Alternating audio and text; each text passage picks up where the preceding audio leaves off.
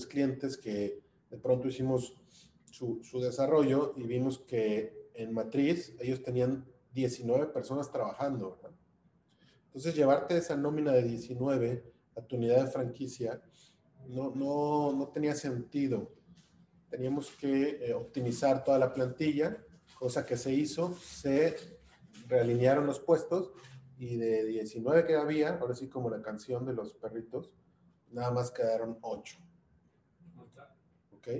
Entonces, este, no tenía todas las capacidades de la unidad matriz, pero tampoco las queríamos en, la unidad de franquicia, ¿no? Entonces, fíjate, no es lo mismo tener una nómina de 19 personas con las cuales pagas semanalmente a una nómina de 8, donde ya optimizas el tipo de, de servicio que estás brindando y el costo que te representa la mano de obra a lo largo de tu semana o quincena o, o, o mesada, lo que como estés pagando, ¿no?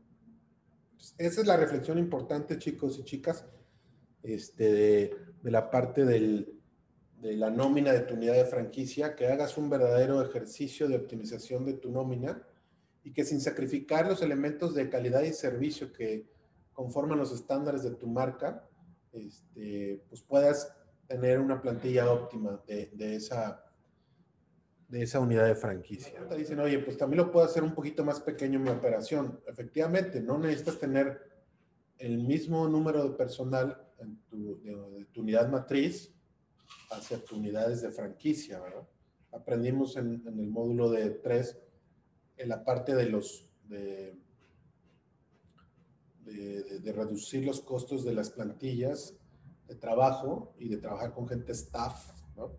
Y algunos de los servicios se los brindarás tú directamente desde tu matriz, pero ya no le cargas el costo específico de tantos puestos a la unidad de franquicia. Recuerda, y en la medida que tú optimizaste, optimizar, ¿qué significa? Significa que pues reduces a su mínima expresión los costos que puedes llegar a tener sin sacrificar tanto la calidad del servicio que estás ofreciendo en tu marca, ¿no?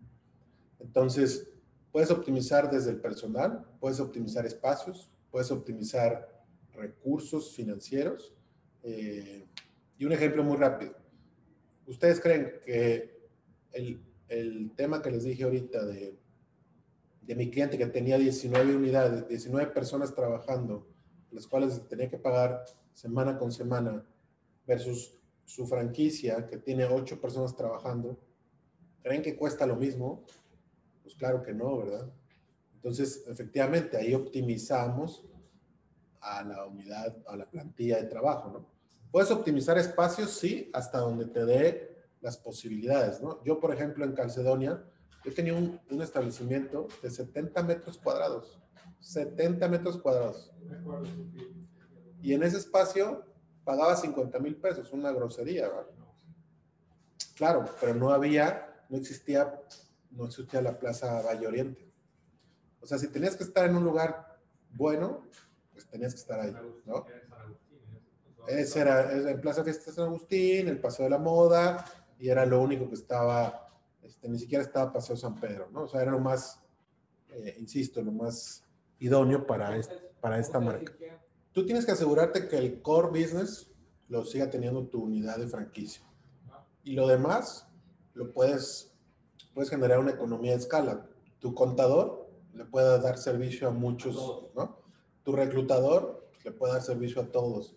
Este, tu agente de tu agencia de marketing digital les puede dar servicio a todos y haces economías de escala.